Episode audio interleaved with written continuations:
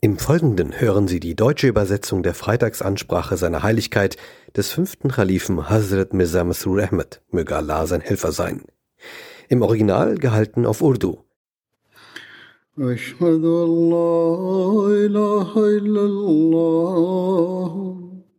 وحده وأشهد أن محمدا عبده ورسوله. أما بعد فأعوذ بالله من الشيطان الرجيم. بسم الله الرحمن الرحيم. الحمد لله رب العالمين. الرحمن الرحيم مالك يوم الدين. إياك نعبد وإياك نستعين. اهدنا الصراط المستقيم. صراط الذين أنعمت عليهم.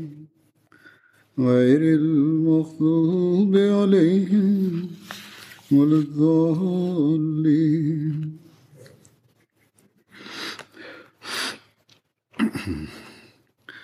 حضرت عمر Es wurde über die Ära von Hazrat Umar radiallahu berichtet.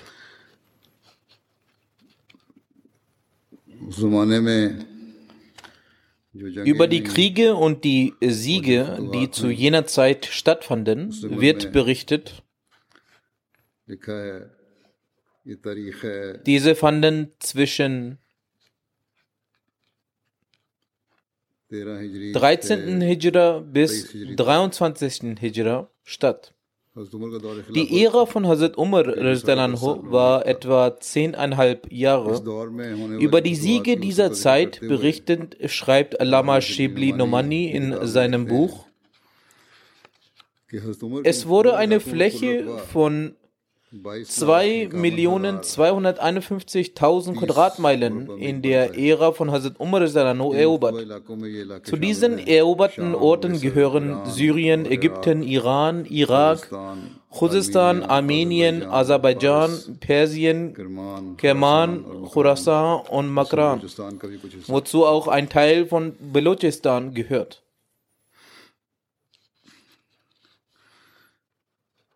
Die islamischen Schlachten und Siege begannen schon in der Ära von Hazrat Abu Bakr.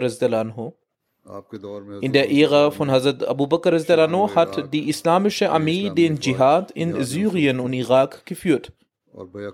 Es gab zur gleichen Zeit auch andere Orte, in denen das Dschihad geführt wurde.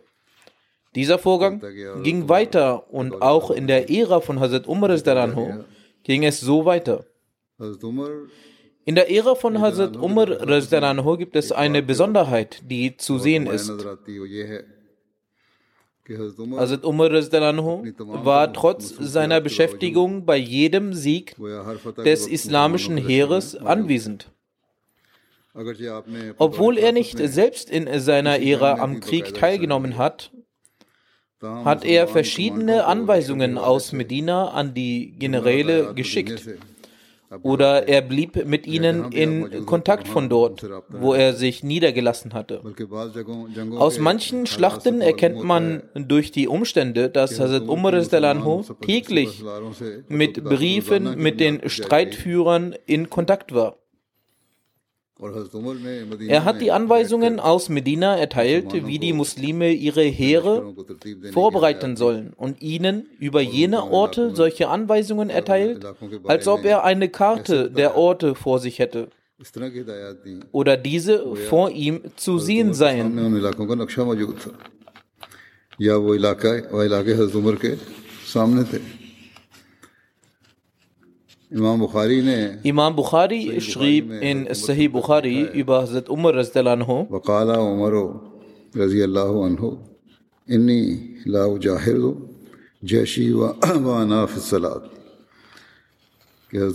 Hazrat Umar anhu pflegte zu sagen, ich bereite mein Heer vor und befinde mich im Gebiet. Das heißt, dass er in solcher Weise beschäftigt war, dass er auch während des Gebets die Taktiken und das Vorhaben des Heers geplant hatte, wobei er auch für deren Erfolg betete.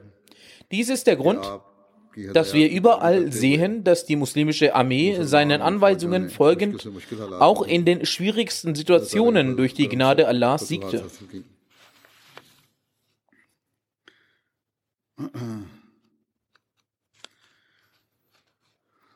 Sayyid Mir Mahmud Ahmed Sahib schrieb auch einen Aufsatz zu Hazrat Umars Ära. Davon haben auch diejenigen, die unsere Notizen dazu angefertigt und recherchiert haben, Informationen entnommen. Diese wurden aber auch mit den ursprünglichen Quellen auf Richtigkeit geprüft. Sie sind richtig.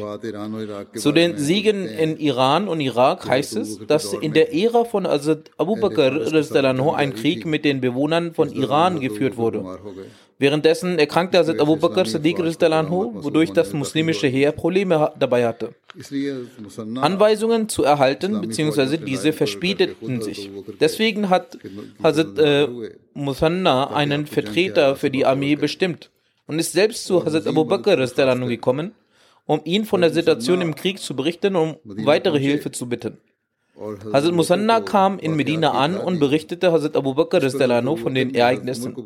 Daraufhin rief Hazrat Abu Bakr Hazrat Umar zu sich. Er sagte folgendes als sein Testament: O Umar, höre dem, was ich sage, aufmerksam zu und halte dich daran. Heute ist Montag. Ich glaube, dass ich heute noch versterbe. Dies sagte Hazrat Abu Bakr. Wenn ich heute versterbe, gib die Anweisung des Dschihads noch vor dem Abend und schicke die Leute mit Musanna. Wenn ich erst abends sterbe, versammle die Muslime vor dem Morgen und schicke sie mit Musanna. Wie schlimm das Leid meines Todes auch ist, es sollte dich niemals davon abbringen, die Anweisungen des Glaubens und Allahs zu befolgen. Du hast gesehen, was ich zum Zeitpunkt des Ablebens des heiligen Propheten sallam, gemacht habe. Obwohl die Menschen und die Geschöpfe Allahs ein solches Leid noch nie erlebt haben. Ich schwöre bei Gott, wenn ich zu jener Zeit auch nur ein bisschen gezögert hätte, die Anweisungen vom heiligen Propheten sallam, zu befolgen, hätte Allah uns zunichte gemacht, uns bestraft. Und in Medina wäre Feuer ausgebrochen. So hat Hazrat Umar nach dem Ableben von Hazrat Abu Bakr Siddiq sobald Kalif wurde, um dieses Testament zu erfüllen, die Leute am Tag nach der Beerdigung von Hazrat Abu Bakr versammelt. Für das treue Gelübde auf den Kalifen sind von überall viele Menschen gekommen und blieben drei Tage lang. Also Umar hat dies als Anlass genommen und den Versammelten die Anweisungen zum Dschihad gegeben. Denn die Araber hatten Angst vor den Persern aufgrund ihrer Herrschaft und der Stärke ihres Heeres. Die Menschen dachten damals, dass der, Krieg, dass der Irak zur Herrschaft der Perser gehöre und ohne Hazrat Khalid nicht besiegt werden könne. Daher schwiegen alle. Hazrat Umar Danano predigte für einige Tage, indes erzielte es keine Wirkung. Schlussendlich hielt er am vierten Tag eine solche emotionale Rede, sodass die Anwesenden aufgewühlt waren und der Glaubenseifer wieder zum Vorschein kam. Hazrat Abu Ubaid bin Sarqfi trat nach vorne und sagte, ich stehe dafür zur Verfügung. Er ließ seinen Namen für diesen Dschihad aufschreiben.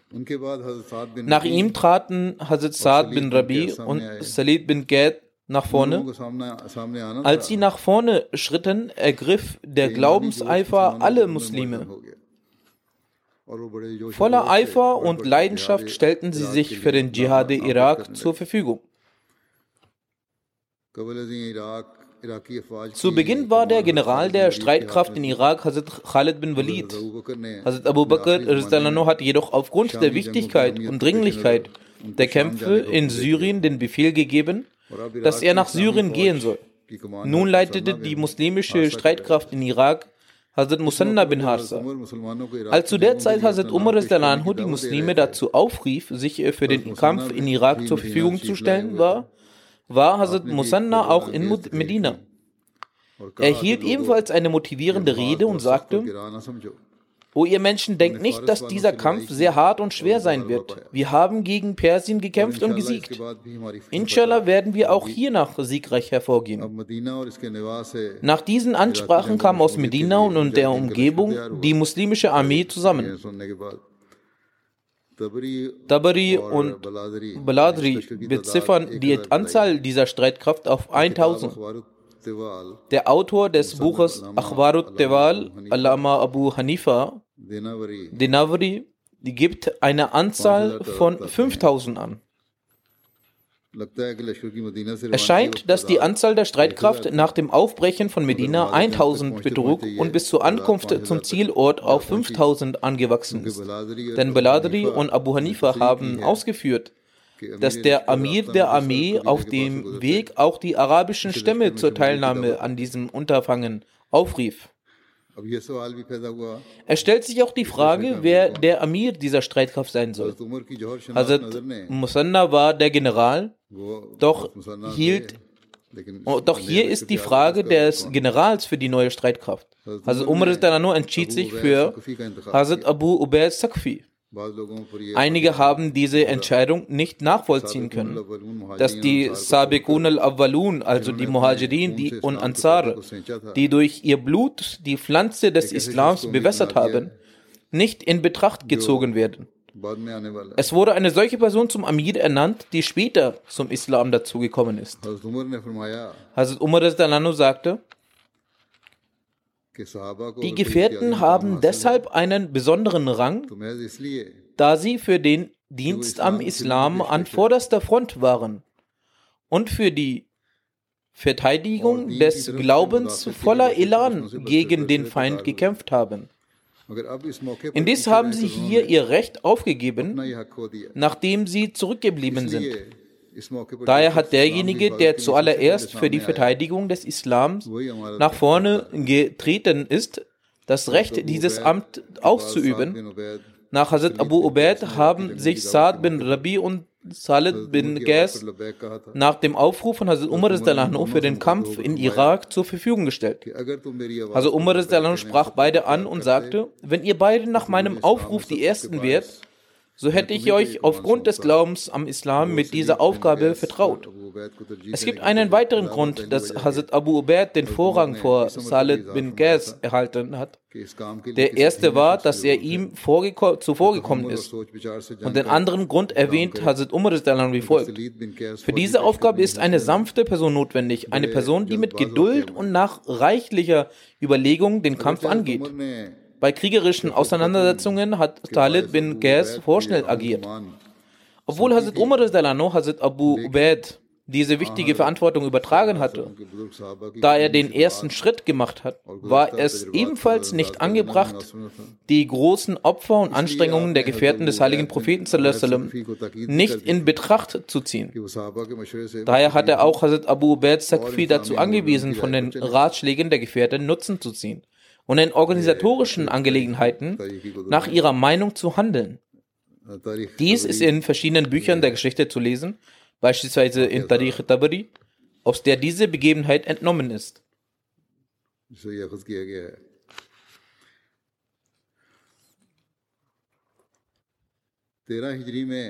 Im 13. Jahr nach der Hijra fand eine Schlacht statt, die als Schlacht von Namark und Qasr benannt ist.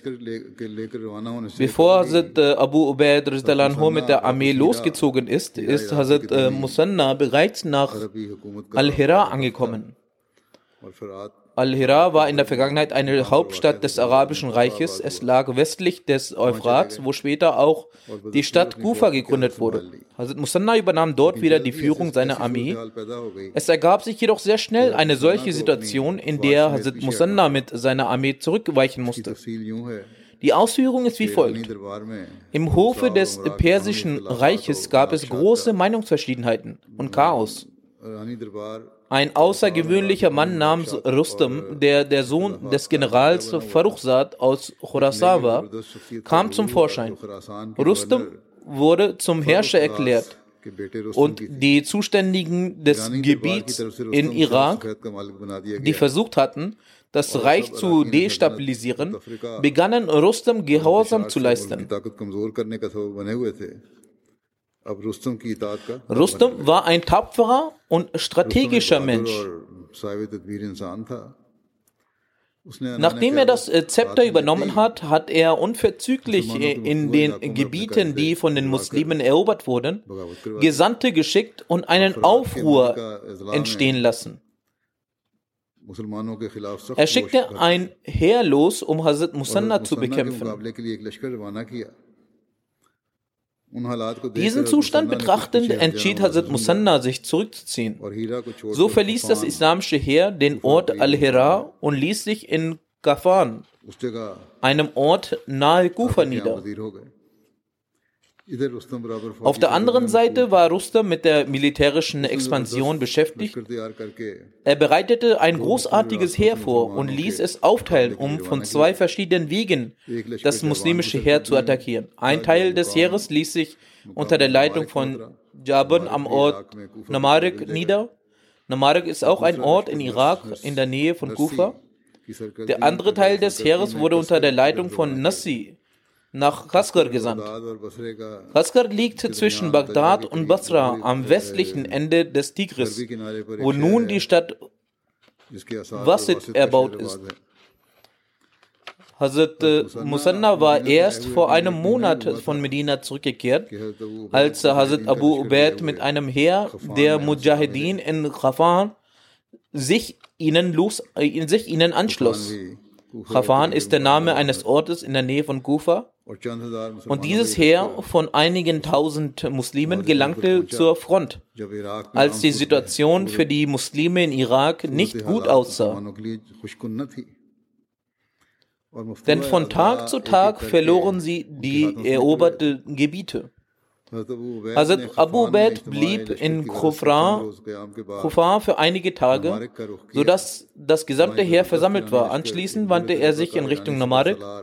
Dort hatte sich ein großartiges Heer der Iraner unter der Leitung des alten und erfahrenen Heeresführer Jaban niedergelassen. Hazrat Abu Ubaid stellte sein Heer auf. Dabei übergab er die Kavallerie unter die Leitung von Hazrat Musanna die Truppe auf der rechten Seite des Generals wurde unter die Leitung von Walid bin Jidara übergeben. Und als Kommandeur der linken Truppe wurde Amr bin Hesam bestimmt. Die beiden Abschnitte des äh, Heeres der Iraner wurden von Jushnet und Mardan Shah geführt. In diesem Krieg wurde ein Beispiel der islamischen Sittlichkeit dargebracht. Hierzu hatte Mir Mahmud Saib folgendes kommentiert. Das Beispiel der islamischen Sittlichkeit können wir sehr schön an dem Ort Namarik erkennen. Das iranische Heer musste sich geschlagen geben und ihr Heeresführer Jaban wurde äh, gefangen genommen. Doch Matar bin Fizza, der Jaban gefangen nahm, erkannte ihn nicht. So nutzte Jaban diese Möglichkeit und zahlte die Fidya, das Lösegeld, und er kaufte sich so seine Freiheit. Nach einer kurzen Zeit wurde Jaban noch einmal von den Muslimen gefangen genommen. Er wurde zu Hazrat Abu Ubaid gebracht und ihm wurde berichtet, welchen Stellung Jaban im iranischen Heer genießt. Doch Hazrat Abu Ubaid gestattete es nicht. Eine Person, die bereits durch das Zahlen der Fidya ihre Freiheit erlangt hatte, noch einmal gefangen zu nehmen. Die Anwesenden erklärten mit Nachdruck, dass Jaban den Status eines Königs genießt. Hazrat Abu Ubaid sagte daraufhin, dass er trotz all dem nicht einen Eid brechen kann. So wurde Jaban freigelassen. Dieses Ereignis zeigte die hohe Moral auf, die das islamische Heer an den Tag legte. Es führt uns auch vor Augen, wie die Muslime nicht einmal für großartige militärische Vorteile ihre Tugendhaftigkeit vernachlässigten. Im 13. Jahr nach der Auswanderung fand die Schlacht von Sakatia statt. Das iranische Heer flüchtete nach Kaskar, nachdem es in der Schlacht von Namarek besiegt wurde. Dort stand ein iranischer Kommandeur Narsi mit einem großen Heer für den Kampf gegen die Muslime bereit. Abu Ubaid zog nach Kaskar, um ihn zu bekämpfen. Narsi, der ein iranischer Soldat in Kaskar war, genoss eine besondere hohe Stellung unter den Mitgliedern der iranischen Herrschaft. Er und seine Heer und seine Kommandeure der beiden Abschnitte Bindavia und Deravia waren nahe Verwandten der iranischen Sassaniden-Königsfamilie. Der iranische Hof hatte bereits die Nachricht über die Niederlage in Namarek erhalten. Rustam leitete Maßnahmen ein, Narsi mit weiteren Kriegsheeren zu unterstützen. Abu Ubaid aktivierte sein Heer und beeilte sich und konfrontierte Narsi in den tiefer gelegenen Gegenden von Kaskar, noch bevor das Heer von Rustam ihm zur Hilfe kommen konnte. Das heißt, sie griffen Narsi an. Diese Ortschaft war unter dem Namen Sagatia bekannt. Im Schlacht von Sagatia siegten die Muslime durch die Gnade Allahs nach einer intensiven Schlacht. Abu Ubaid begann nach der großen Schlacht die muslimischen Bataillons in die umliegenden Gegenden von Kaskar zu schicken, um die übrigen Feinde, die sich zusammengeschlossen hatten, zu bekämpfen. Danach wird die Schlacht von Baru Sama erwähnt. Sie fand auch im 13. Jahr nach der Auswanderung statt. Baru Sama war ein Ort zwischen Khaskar und Sagatia. Dort fand ein Kampf mit dem iranischen General Jalinus statt, der gekommen war, um Jaban zu helfen. Rustam hatte zur Unterstützung von Narsi ein Heer unter der Aufsicht eines iranischen Kommandeurs nach Khaskar losgeschickt. Abu Ubaid hatte davon erfahren.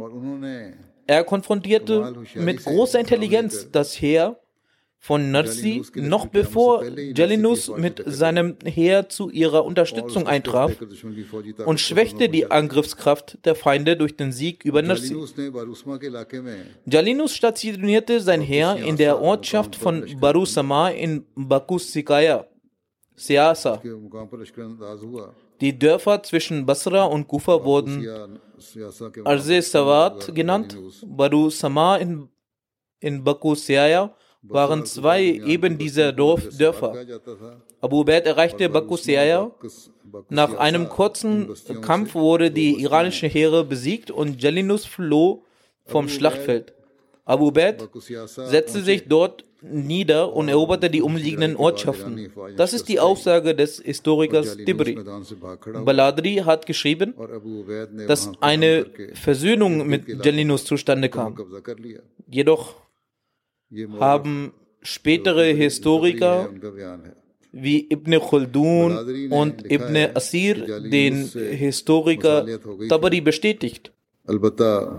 بعد کے مورخین میں ابن خلدون اور ابن اسیر نے تبری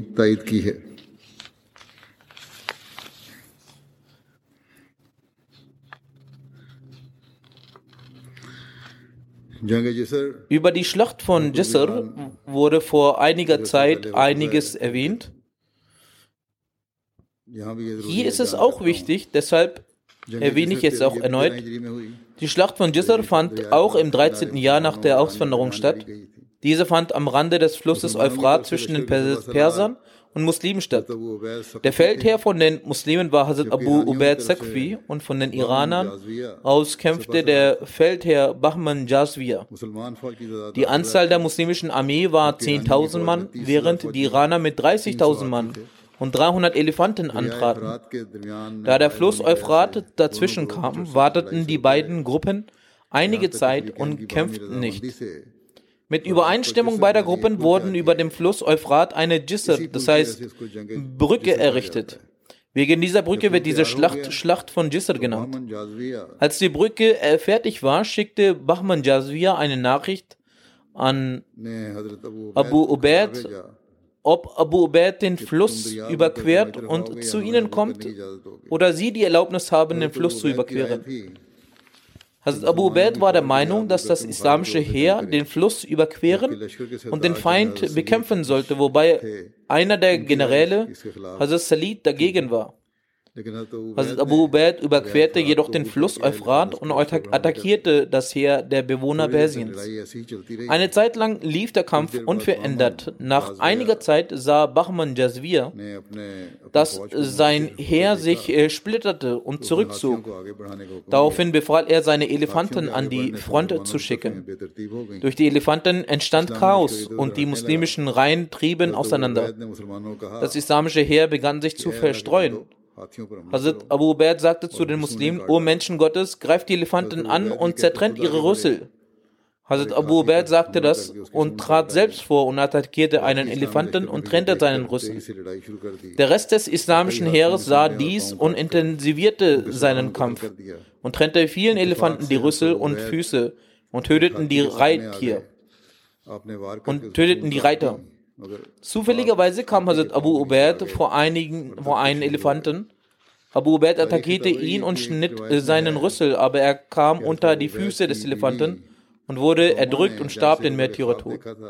In einer Überlieferung vom Geschichtsbuch von Tabari heißt es, dass die Frau von Abu Ubaid namens Doma vor der Schlacht einen Traum gesehen hatte, dass eine Person vom Himmel eine Be einen Behälter mit einem Getränk brachte, das Hazrat Abu Ubaid und Jabir bin Abu Ubaid tranken. Genau so tranken weitere Leute aus ihrer Familie daraus. Doma erzählte ihrem Mann von diesem Traum. Hazrat Abu Ubaid sagte, die Deutung dieses Traums ist der Märtyrertod. Danach belehrte Hazrat Abu Ubaid die Leute nachdrücklich, wenn ich den Märtyrertod sterben sollte, ist Jabir der Feldherr. Wenn auch er stirbt, dann sind diese und jene Personen die Feldherren. Alle Personen, die in diesem Traum das Getränk zu sich nahmen, nannte Hazrat Abu Ubaid der Reihenfolge nach zu den Feldherren. Dann sagte er, wenn auch Abu al-Qasim sterben sollte, dann soll Hazrat Musanna euer Feldherr sein. Dieser Traum von Doma erfüllte sich Wort für Wort. In dieser Schlacht übernahmen nach Hazrat Ubaid nacheinander sechs unterschiedliche Personen die Fahne des Heeres und starben den Märtyrertod. Die siebte Person war Hazrat äh, Musanna, welcher die Fahne des islamischen Heers übernahm und zum großen Gegenschlag ausholen wollte. Doch die Ordnung des islamischen Heeres kam durcheinander. Und nachdem die Muslime gesehen hatten, dass sechs Führer nacheinander den Märtyrertod starben, haben einige angefangen zu fliehen und, oder haben sich in den Fluss gestürzt. Also Musanna und seine Helfer kämpften unermüdlich weiter, bis Hazrat Musanna sich verletzte und kämpfend den Fluss Euphrat überquerte und zurückkehrte. In dieser Schlacht mussten die Muslime große Verluste hinnehmen. Auf der muslimischen Seite waren 4000 Muslime zu beklagen, wohingegen die Iraner 6000 Tote zu verzeichnen hatten. Diese Niederlage würde sich sehr lange als sehr schmerzlich für die Muslime erweisen. Doch glücklicherweise konnten die Gegner die Muslime nicht verfolgen. Aufgrund interner Unstimmigkeiten bei der iranischen Führung musste Bahman Jazvir zurückkehren.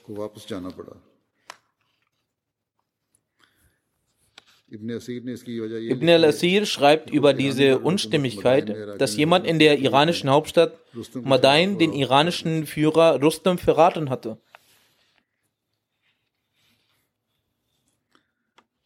Hazrat Muslim Maud hat auch über die Schlacht Jisr geschrieben, und zwar, dass diese Schlacht die größte Niederlage der Muslime war.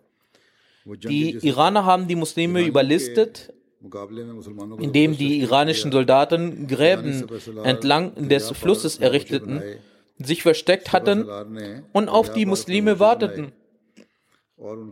Die Muslime übten einen großen Angriff auf sie aus, jedoch war dies genau jenes, was der iranische Kommandeur bezwecken wollte. Denn er schickte seine Soldaten auf die Brücke und übernahm die Brücke. So griff er auch von dort die Muslime an. Die Muslime wollten sich zurückziehen, jedoch merkten sie, dass die Brücke von den Iranern besetzt waren. Als sie sich umdrehten, holte der Gegner zum großen Gegenschlag aus welches viele Muslime dazu zwang, sich in den Fluss zu stürzen. Diese Niederlage der Muslime war so gefährlich, dass selbst die Stadt Medina ins Wanken geriet. Also Umar rief die Menschen in Medina zusammen und sagte, dass nun zwischen Medina und Iran keine Verteidigungslinie mehr bestehe. Medina ist völlig nackt und es ist möglich, dass der Feind in einigen Tagen hierher kommt. Deshalb möchte er selbst als Kommandeur an die Front gehen. Den anderen Muslimen gefiel dieser Vorschlag. Doch Hazrat Ali sagte, dass wenn man ihn verliert, dann werden die Muslime auf alle Fälle ihre Einheit verlieren. Deshalb sollte jemand anderes geschickt werden. Daraufhin schrieb Hazrat Umar Rizdanano, Hazrat äh, Saad Rizdanano, welcher in Syrien gegen die Römer kämpfte, dass er so viele Soldaten wie möglich nach Medina schicken soll, da Medina ohne Verteidigung ist. Wenn der Feind nicht sofort aufgehalten wird, kann Medina fallen.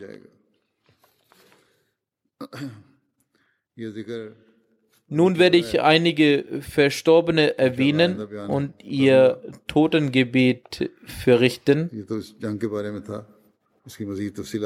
Die genaue Erklärung dieser Kriegssituation äh, werde ich äh, nächstes Mal äh, fortführen.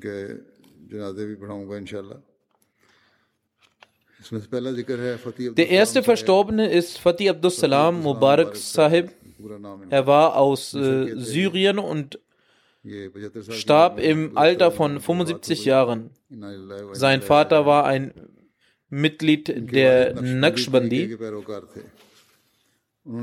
Er nahm sich vor, ein Kind dem islamischen Wissen zu widmen und wählte Fatih Saab hierbei hierfür aus. So lernte Fatih Saib im Alter von zehn Jahren den Koran auswendig. Aufgrund der Liebe zum Koran hat auch sein Vater mit ihm angefangen, den Koran auswendig zu lernen und lernte ihn vollständig. Sein Vater machte später im Alter von 81 auch das Bett. Nach dem Erlernen des Koran schloss Fatih Saib im Rahmen der Al-Azhar-Universität auf einer Highschool seinen Abschluss mit außerordentlichen Noten ab. In Kairo studierte er dann Ingenieurswesen. Als Student sparte er sein Geld und kaufte sich damit Bücher. In der syrischen Air Force arbeitet er, arbeitete er als Offizier.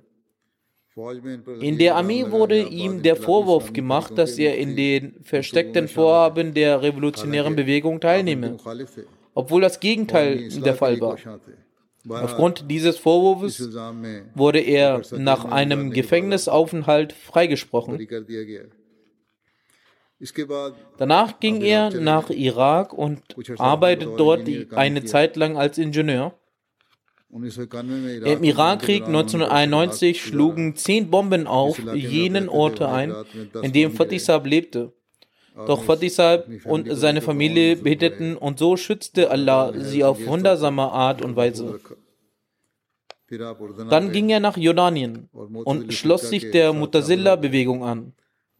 Dann ging er nach Ägypten und fühlte sich den Ahle Quran hingezogen, bis er die Ahmadiyya Jamaat kennenlernte. In dieser Gemeinde fand er all die Lösungen seiner Angelegenheiten und machte schließlich das Bett. Über sein Bett schreibt Fatih Saab selbst, dass es im Jahre 1995 in einem ägyptischen Institut namens Ibn Khaldun unterschiedliche Vorlesungen gab. Auch ich hatte die Möglichkeit, dort einige Vorlesungen zu halten. Im Jahre 1800, 1998 hörte Mustafa Sabik Saib seine äh, Vorlesungen und lobte diese sehr. Er lud mich zu sich nach Hause ein. Er zeigte mir ein dreistündiges Video, in dem Ilmi Shafi Sahib über die Exegese einiger Aspekte des Dajjals sprach. Diese Ausführungen hatten mir sehr gefallen. Fatih Saab sagt, auf meinen Fragen hin sagte Sabit Saab, diese Exegese ist von dem verheißenen Messias dem Zerstörer des Dajjal.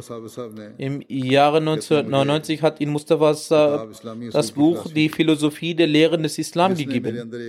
Er sagt, dieses Buch hat mich verändert. Ich nahm mir vor, mich ausführlich über den Imam Mahdi zu informieren. Durch meine eigene Recherche war ich bereits zum Entschluss gekommen, dass die Auffassung des Abrogation falsch ist und nicht der Heiligkeit des heiligen Koran entspricht. Ich war auch von der Religionsfreiheit überzeugt. Ich begann mich über die Ahmadiyya zu informieren und fand heraus, dass die Ahmadiyya genau diese Sachen befürwortet. Ich fragte Mustafa Sabit Sahib bezüglich äh, einiger Koranverse. Er gab mir daraufhin Five Volume Commentary und sagte, hierin findest du die Antworten all deiner Fragen. Ich fand darin die Antworten auf meine Fragen gemäß meiner Vorstellung und Erwartung. Ich dachte viel nach. Der falsche Anspruch, eine Offenbarung Gottes zu erhalten, ist ein großes Unrecht über die Weisheiten, die der Imam Mahdi überbracht hat entsprechen der Wahrheit und sind voller Rechtleitung und Weisheit und basieren auf spirituellem Wissen. Einige wenige Weisheiten kann irgendjemand äußern, aber Weisheiten in dieser großen Anzahl hat Gott in diesem Jahrhundert niemanden gewährt. Hat Allah diese Gnade etwa eine Person gewährt, der großes Unrecht begeht? indem er fälschlicherweise behauptet, Offenbarungen Gottes zu erhalten? Nach Gebeten und dem Studium und langem Überlegen sagte ich zu Mustafa Sahib, als er im Jahre 2001 nach Ägypten kam, dass ich an die Wahrhaftigkeit des Imam Mahdi glaube. Aufgrund der großen Emotion konnte er für einen Augenblick nicht glauben, was er hörte. Hiernach fing ich an, die arabischen Bücher des verheißten Messias zu lesen. Und ein Meer voller Wissen und Weisheiten bereiteten sich vor mir aus. Intellektuelle Dienste von Fatih Saab für die Jamaat. Im Jahre 2005 übersetzte er das Buch von Hazrat Muslim, das Leben von Muhammad, vom Englischen ins Arabische. Er nahm an den Programmen Al-Hiwar al-Mubashar teil und lieferte ausführliche und starke Argumente, die von den Zuschauern sehr gemocht wurden. Ein Priester aus Ägypten startete eine Sendung, in dem er den Heiligen Koran kritisierte. Die Sendung lautete, ist der Koran das Buch Gottes?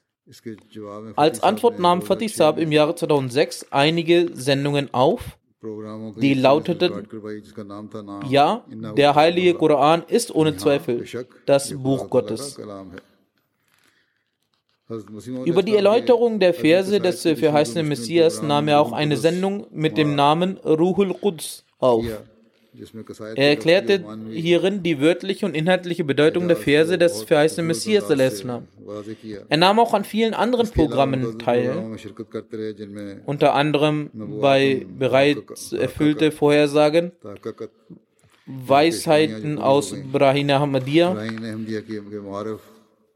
Fi Samawat al-Quran, Geschichte des Islam und Khatam al-Nabiyin.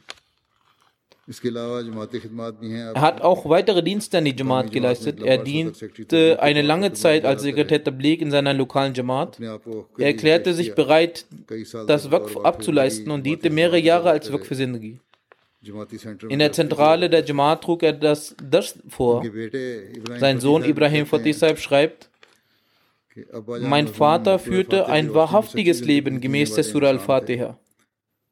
Sein Leben war mit dem Licht des Khilafat gefüllt. Er hatte außergewöhnliche Emotionen der Liebe und Respekt für den Khilaf, Kalifen der Zeit, zur Lösung aller schwierigen Schwierigkeiten und für das Bewältigen aller Probleme und zum Erfahren des Wegen, Weges Gottes zu Gott gibt es nur eine Methode, nämlich das Khilafat. Er schreibt weiter, mein Vater war, war dafür bekannt, in allen Angelegenheiten stets die Wahrheit zu sprechen. Vor jeder neuen Aufgabe betete er zu Gott und warf sich vor ihm nieder. Wenn ihn jemand um einen Ratschlag bat, sagte er zu ihm, bete und verlange von Gott den richtigen Weg und schreib an den Kalifen für Gebete. Er besaß ein tiefgründiges Wissen und weitreichende Informationen. Er studierte sehr viel. Er las Bücher über alle verschiedenen Themen und versuchte die neuesten Entdeckungen zu verstehen.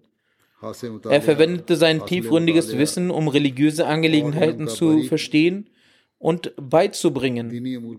Er hatte eine wunderbare Art, Sachen beizubringen. Wobei er auch manchmal scherzte. Er war stets dabei, die Bücher des verheißenen Messias zu lesen und richtete sein Leben nach den von ihm gewonnenen Weisheiten. Er übermittelte diese Weisheiten in seinen Vorlesungen an Freitagen und in den Programmen auf MTA. जुमा के रोज़ अपने लेक्चर में और एम के प्रोग्रामों में ये मुहारफ बयान करते थे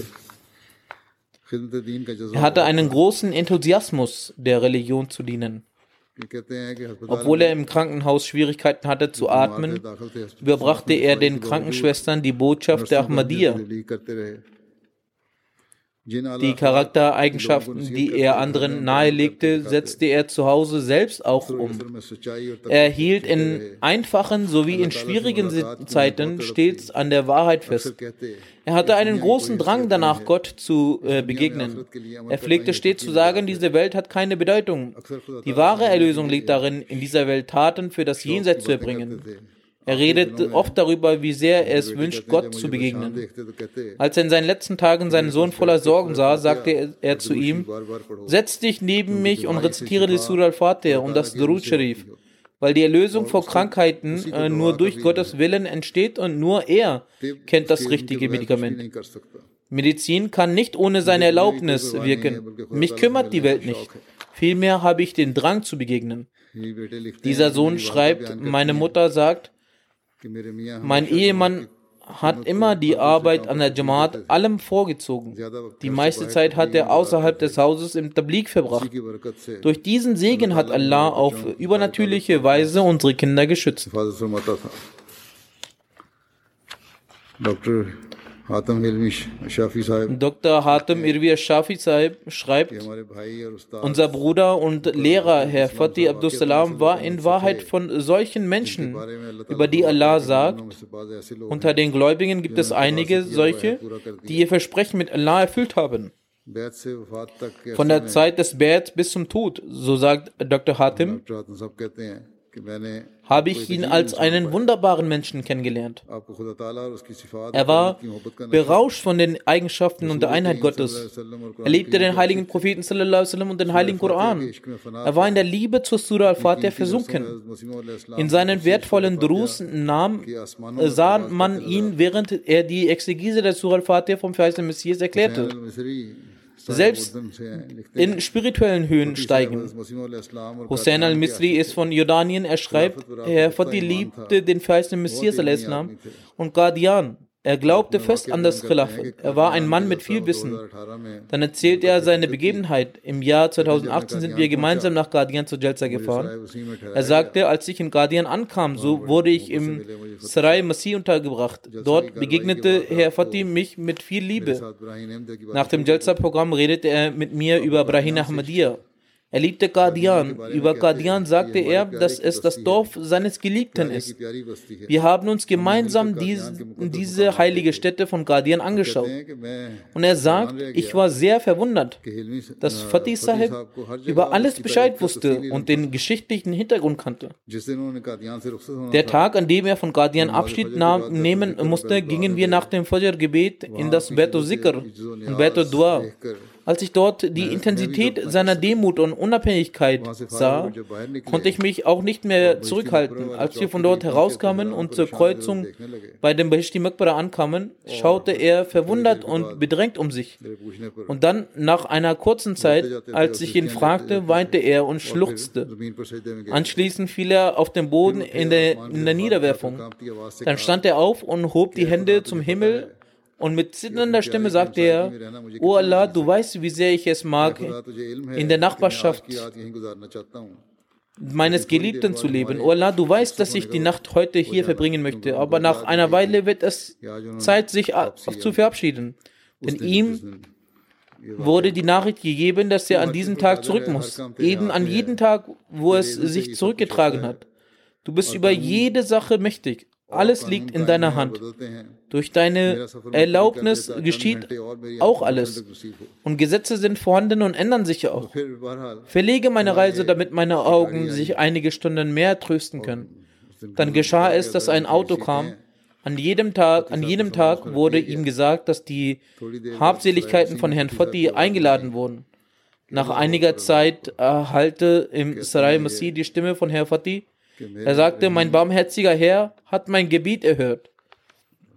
Und er hat meine Reise verlegt. Er war in der Lobpreisung und Dankbarkeit Gottes vertieft. So sagt er, Ich bin herabgestiegen, so nahm er mich sehr fest an die Brust und Herr Fatih sagte, haben Sie gesehen, wie unser Herr durch den Segen des verheißenen Messias unsere Gebete erhört und wie er es akzeptiert? Dann kamen Tränen in seinen Augen. Ich sah ihn und war auch voller Tränen. Er sagte, die Organisatoren haben sich vertan, dass mein Flug bereits heute ist. Es war nicht heute, sondern am nächsten Tag. Oder war an einem anderen Tag. Er hatte auch schon, so sagte er, über seinen Tod erfahren. Das hat er Herr Hussein gegenüber geäußert. Und das Programm, das er plante für MTA, dafür hat er dann auch Anweisungen gegeben, wie es zu gestalten ist. Der verheißene Messias al-Islam erhielt eine Offenbarung, die folgendermaßen lautet: Es beten für dich die Frommen Syriens und Diener Gottes aus Arabien. Der verheißene Messias al-Islam schrieb: Allah weiß, was damit gemeint ist und wann und wo es in Erscheinung treten wird. Allah weiß das Richtige. Aber wir haben gesehen, dass durch die Gnade Allahs, wo immer die arabischen Gemeinden entstehen, und auch in dem angeführten Beispiel von Herrn Fatih sieht man, wie Allah von den Arabern demütige Menschen hervorbringt, welche Segensgebete für den verheißenen Messias aussprechen und auch die Liebe und Ergebenheit zu ihm beteuern. Die Bestätigung dafür gibt Herr Hatem und er sagt, die Liebe zum verheißenen Messias und seinen Büchern und Versen von Herrn Fatih ist nicht in Worte zu fassen. Die Liebe und der Respekt des Verstorbenen waren in all seinen Worten und Taten wiederzufinden. Und jeder sah es. Es war sein unabänderlicher Gedanke, dass das Khilafat eine große Gnade Allahs war.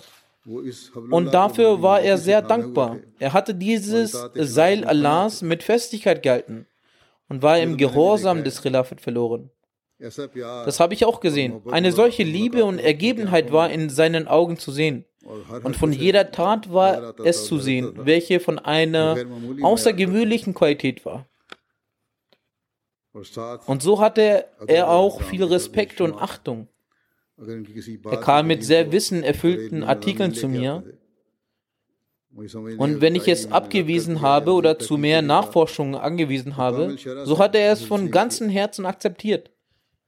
Er war dem Khilafat ergeben und ein großer Helfer.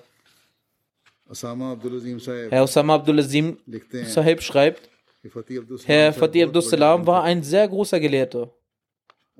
Trotz höheren Alters war er ein sehr demütiger Mensch. Auch mit dem Jüngsten unter uns ging er sehr respektvoll um und nahm seine Ratschläge an. Er war Herr großen Muts. Wenn er jemanden mal Unrecht tat, so entschuldigte er sich vor allem sehr demütig bei der Person und küsste ihn auf die Stirn. Der Verstorbene hatte eine große Liebe zum Islam. Er wollte die Jugendlichen der Ahmadiyya-Gemeinde zu solchen Dienern und Soldaten der Jamaat trainieren die sowohl Wissen als auch Spiritualität besitzen. Bis spät in die Nacht belehrte er uns und machte uns auf die Verantwortung der Jamaat aufmerksam. Er erzählt weiter, er war sehr sanftmütig, selbst wenn jemand in einem respektlosen Ton mit ihm sprach, antwortete er nie in einem harschen Ton. Das weiß auch ich. Manche Leute haben ihn sehr verletzt und ihn sehr schlecht behandelt. Doch auch wenn kurzfristig zu mancher Zeit ein falsches Wort aus Herrn Fatis Mund ausrutschte, so hat er sich auch entschuldigt. Und manchmal schrieb auch mir er, dass äh, ich habe zu jener Person jene Worte gesagt und mich daraufhin für die Worte entschuldigt. Diesen Mut haben die wenigsten.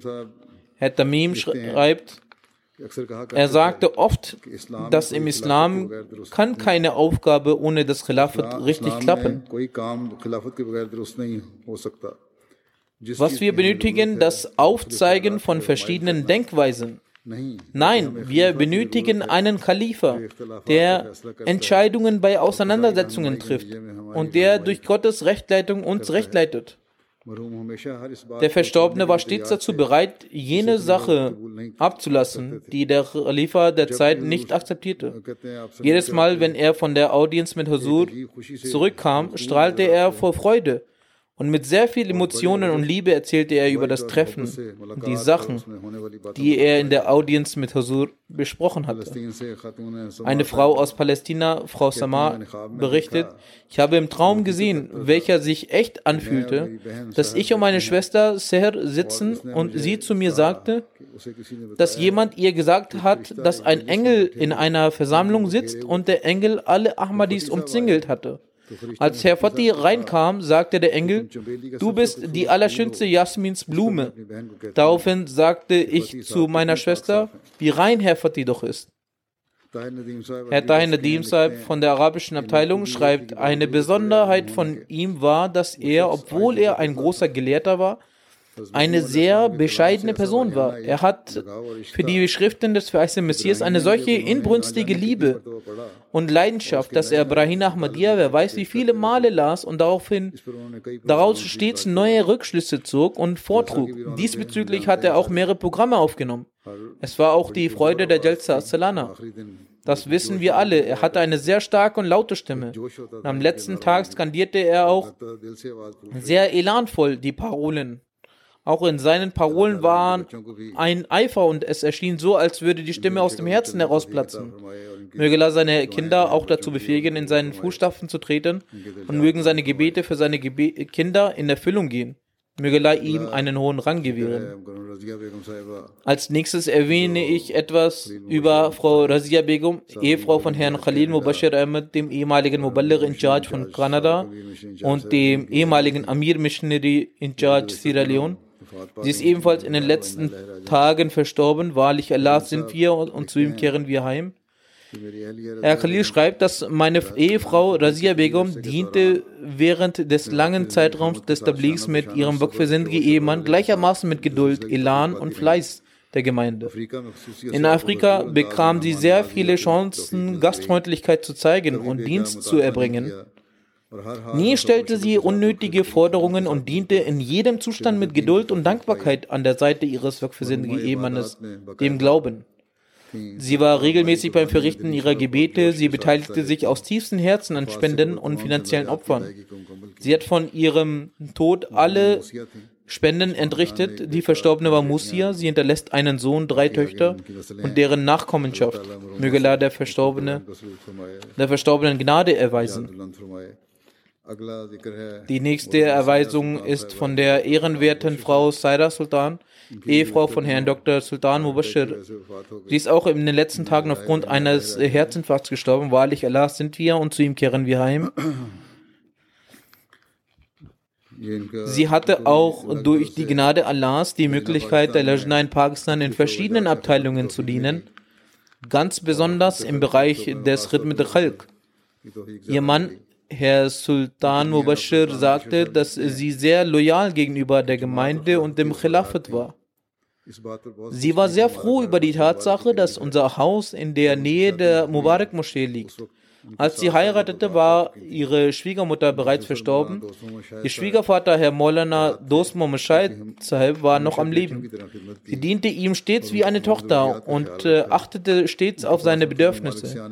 Die ihn besuchenden Gäste aus aller Welt, die zu allen Tageszeiten kamen, behandelte sie gastfreundlich. Sie erfüllte den Anspruch, die Schwiegertochter eines Waqf-Sündiges zu sein. Sie kümmerte sich unentwegt um mehr Ärmere und in, in diesem Bereich war sie sie sehr großzügig, sodass sie sich manchmal sogar verschuldete. Manchmal verkaufte sie sogar ihren Schmuck, aber half Armen in allen möglichen. Sie war regelmäßig beim Bezahlen ihrer Spenden. Sie war eine Musia. Einige Spenden bezahlte sie durch den Verkauf ihres Schmucks. In manchen äh, Tahrikat spendete sie ihren Schmuck. Nicht nur ihre eigene, sondern auch im Namen ihrer verstorbenen Eltern zahlte sie die Spenden. Sie liebte die Freiheit. Sie betete sehr viel, sie hielt Fasten und Gebete ein und verrichtete auch das Tahajjud-Gebet.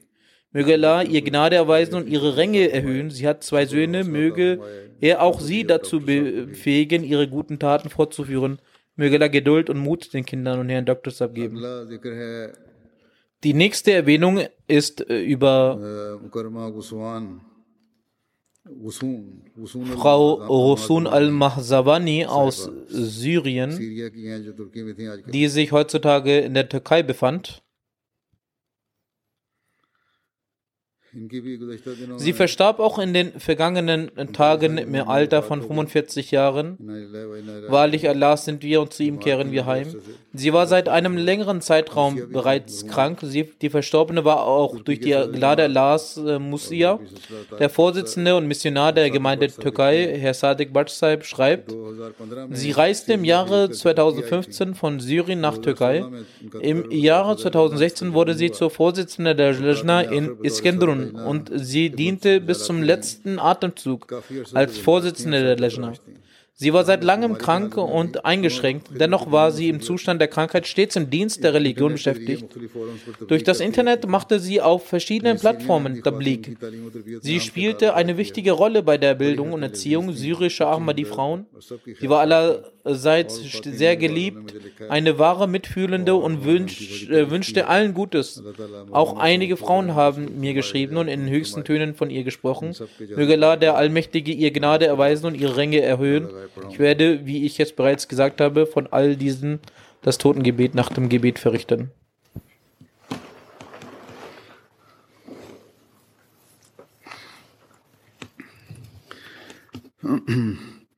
الحمد لله الحمد لله نحمده ونستعينه ونستغفره ونؤمن به ونتوكل عليه ونعوذ بالله من شرور أنفسنا ومن سيئات أعمالنا.